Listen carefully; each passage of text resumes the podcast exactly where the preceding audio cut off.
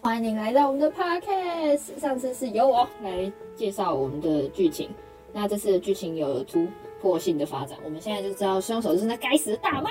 那个大妈扛着锅，然后这边拉啊没那个。错， 哎、可是你们觉得拿着锅，就是你看到一个大妈在公车上拿着锅的这个行为，你会觉得奇怪吗？其实我还好哎、就是我觉得还蛮正常的。真的吗？可是就会觉得，好像会会觉得合理，就是他是要可能要拿东西给他小孩吃，可是好像平常在生活中没有看过这样的人。会吗？可是我觉得就是拿个锅还行啊，就是我不会去怀疑他啊，就他们一开始也没有去怀疑他是一样道理。好吧，可能大妈就带着那种属性吧。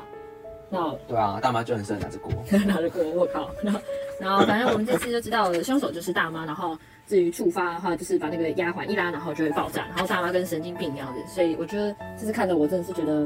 很夸张，就觉得哈，那大妈到底在想什么？为什么那么变态？他就整个超歇斯底里啦、就是完全不知道他到底，就是我我猜啦，我我还不知道后面剧情是什么，然后我猜后面剧情应该会比较 prefer，就是比较再去探讨他为什么有这样的反应吧。对啊，她应该什么反社会人格之类的。他可能以前坐公车，然后他可能呃，比如说公车上面有人骚扰他之类的。大神被骚扰，她年轻时候被骚扰吗？对对对，可能他十八岁，然后他就心有余悸，然后就公车上面的人都该死之类的。那我们今天就来进入我们的讲有议题跟大家讨论啊。那我们今天第一个议题是有没有用刻板印象看人而产生的误会，或者是被他人刻板印象的经验呢？那我现在讲用刻板印象、哦、很多啊，就是有些以前国小不是会有很胖胖的男生吗？然后长得不起眼的、然后常常就被他欺负或什么的。然后长大之后，发现他其实长得很帅，但是该死的潜力股的时候，你这家伙，这时候就会很痛恨自己。要是 你是不是在说你是在说我吗你？到你你你是潜力股那吗？呃你是你是潜潜力股之前还是之后？之前之前之前，然后还没有还没有好好话还没有那就话。变身高了，没事要等二十年，对啊，然后就觉得哎，哎超坏，或是被他人刻板印象。哦，很多人都说我看起来很聪明就很乖。我国中因为这样，然后那个老师就选我当班他长，骗的我，就呃，没有很没有很聪明的部分，这种有看起来很怪你被骗然后了。请大家上升人身攻击，谢谢。哎、可是说真的，我还真的蛮常，就是我我是一个很容易用刻板印象看人的人，就是很不好的习惯。然后因为我们是大家知道我们读世新大学，然后世新大学大家都哎、大家超注重穿衣打扮。Oh my god！我跟你说，那个没化妆啊，或是没有打扮，比迟到还恐怖。大家一定会打扮完才出门，至少大一大二的人啊，真的吗大三大四 就我就我从一开始都没有 啊，我大一的时候也不打扮。 对，然后然后就有，因为你知道那边就是大家就很很狂放自我，然后有些人就会比较喜欢穿暗黑系，然后有个性一点，然后眼线画的超级有个性这样子，然后还刺哦青、有，啊。我有时候遇然到后什么花的绿色眼影的女生，我想她眼睛是被打到， 是不是？在想什么？然后，然后有一次我我就觉得这样的人就很有距离感，然后不好相处。然后就后来公司又发现他人超好，这就是一个小小的刻板印象这样子。所以我现在尽量都是，我觉得我觉得会产生刻板印象还蛮正常的，但是就是不能让那个刻板印象一直维持着，就是你还是要试着去化解那个刻板印象，我觉得就没有什么太大的问题。对啊，真的。但我觉得我们学校真的穿好看的人，穿搭好看的人真的超多的。真的超多，我跟你说，别的学校还有那种穿高中运动裤去运动，我们学校根本不可能，好吧？我们学校连穿运动都穿的跟逛街一样。 那荣轩，你有什么穿刻板印象的什么什么经验可以分享？嗯嗯，就用刻板经验，呃，不，用刻板印象看人的话，那倒是有吧。就像我一开始觉得老板，呃，就我就说我觉得建凯你那时候我见你染的头发是花花绿绿五颜六色，反正像个霓虹灯一样吧。然后那时候你在我前面，你坐在我前面，你说你要选公关，我想说，而且你还抖脚，对，而且你还抖脚，真的，你抖到他今天你抖脚，看你不顺眼。你抖脚抖到我位置， 我那时候就以为说你应该是一个不太好相处的人，因为你抖脚。 OK 我讲哦 都是。楼讲的错。然后后来发现那个你确实是个不太好相处，问号。没有啦这，题就人确定课题吗？没有啦。后来发现你很认真在公关上面，嗯，是个很认真负责的好公关，哦很会讲，圆回来，圆回来。 的潜力股。然后，然后，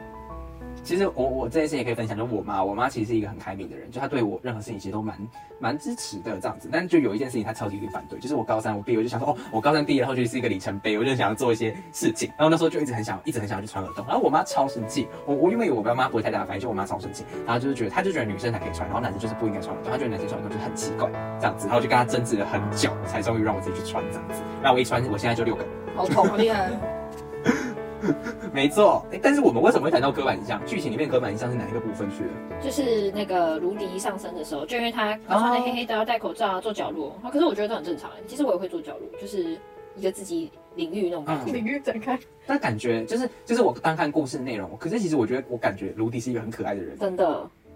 对啊，希望后面有更多的篇幅可以去写卢迪，或者我们之后如果看剧的话，说不定可以看到他就是不知道编剧那边就是戏剧那边会怎么去描述卢迪这个角小色。之后很期对，待。希望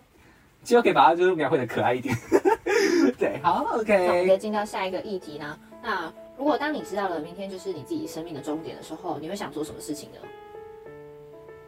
嗯，我的话就是，其实我自己对死亡这件事情，我觉得就是我很能够接受，我就是觉得它很正常。但我比较怕的是未知，就是我比较怕就是哦，突然就直接消失在这个世界上。对，所以其实我我我反而会觉得，哎、如果今天让我知道隔天就会是我的人生最后一天，我会觉得还蛮幸福的。然后我就想要跟重要的人道别啊，然后想要跟大家就是去讲好这件事情，让大家不要觉得可能有罪恶感或什么的。然后其实因为我就是一个，我平常就是一个行事力超满，就是你们应该自己都知道，真的，我其实超满真的像股票一样五颜六色的那个 title，像股票，对，那个花花绿绿的那个，对，然后超忙碌的人，然后我我是一个超级无敌控制狂，我觉得对所有东西都超级有规划，所以我反而会希望我在人生最后一天就是可以想做什么就做什么，就是不要照着规划走，对，然后就是想到什么我就可以干嘛，我就觉得哎好像还不错，然后这就是我跟我这辈子告别的最后一个最后最后最好的方式这样 子。那龙轩呢？嗯，我的话，最后一天哦，嗯，我可能会先去跟想要还没讲到话的人再最后一次告别吧，不然的还话没，讲的话，我你说路人吗？你说路人吗？ 那我要跟 哎嗨，我我要跟七十三亿人每个人说一句嗨，我的话七十三亿秒，整个人挂掉，呃嗨，对不起，嗨，没有啦，好啦，我应你嗯，说直接开直 播吧。嗨，哎大家我们要挂掉， 没有啦，我应该会去先找嗯父母朋友，反正先处理我的遗产，如果没有的话那就算了。嗯，想去哪里都再再去最后一次啊，或者有喜欢就把它推倒，反正他明天也不会找到我。什么？先 先哎，上你再不说。错哎，嗯，我也觉得我喜欢 的，我就要直接我就直接上。刚才好像大家都都飞到某个，呃 没有，然后就隔天发现，隔天发现那个那个那个死亡时钟不准主要是他死啊了就，没就没死哦，然后他背负法律责任。直接直接比死亡还恐怖，就是那个那个，直接宁愿自己去在死，法庭 上见了。啊真的真的。那如果应该也是，对啊，哎、就是会， 有些人会嗯你说，陈荣，你先说。其实我应该也是会，就是跟家人好好道别走，然后到一个喜欢的地方，然然后后 就推倒。呃，我也想推倒，可是好像遇不太到。我要飞去韩国找 对就每一个都推倒哇太累了。那你们知道是最后一天的时候，你们会想要做一些就是讲难听一点是处罚事情，或是游走在道德边你看你一下缘们会想吧？比如说就推倒你喜欢的 我人就推啊，倒，或是对，说我就就推是，倒可以就。把他给抢银行有点太累，还没抢到我就被抓走了。而且抢到了钱也不能对花。啊，对，就是好像很多人都会想说最后一天就可以。你们知道你们有看过一个电影叫做《终点站》没有吗？没有绝命终结我者只。看过《绝命终结站》，不是不是，它超酷，它终点它就是一样，它就是每个人手上都有一个时间，然后在那个世界里面，时间就是拿来就是跟我们现在的生活中里面的钱啊是一样那我的看东过西。，然后他就是每个人都是到二十五岁以后，他的容貌就不会改变，他就是整此生都会维持二十五岁那个容貌，但是他的手上年龄就会一直跑。然后富翁的话就会是可能就会活好几千年，然后如果很穷的话，就会是每天才能去活到，就是他每天可能都是二十四小时在倒数，然后每天要赚的钱，每天领的薪水才能支撑他明天活下去的时间。好可怕。它是一个超酷的电影，我觉得你们可以去看，我觉得超好很看，好啊。超棒。OK，好啦，那我们的第三个议题就是，会觉得老焦因为奖金所以才愿意见义勇为的行为，是不是算是一种伪善呢？他就是为了奖金嘛。说实在的话，如果今天没有见义勇为讲话，那老焦是不是就没有站出来帮忙？虽然他帮忙啊，他这样的行为的确是就是帮助了肖慧云他们，可是如果今天没有钱啊，他根本就不会站出来啊。他这样其实就是另外一种伪善啊，要不是为钱，要不是为他的家庭，他他可能就会眼睁睁的像旁边人一样看着他们去死那种感觉。嗯，嗯，那荣轩觉得呢荣？轩哇，你们两个都指我，你们是还还没想好讲什么，都先说没我。错，我就想知道你的想法嘛。我我觉得伪善亦善啊，就是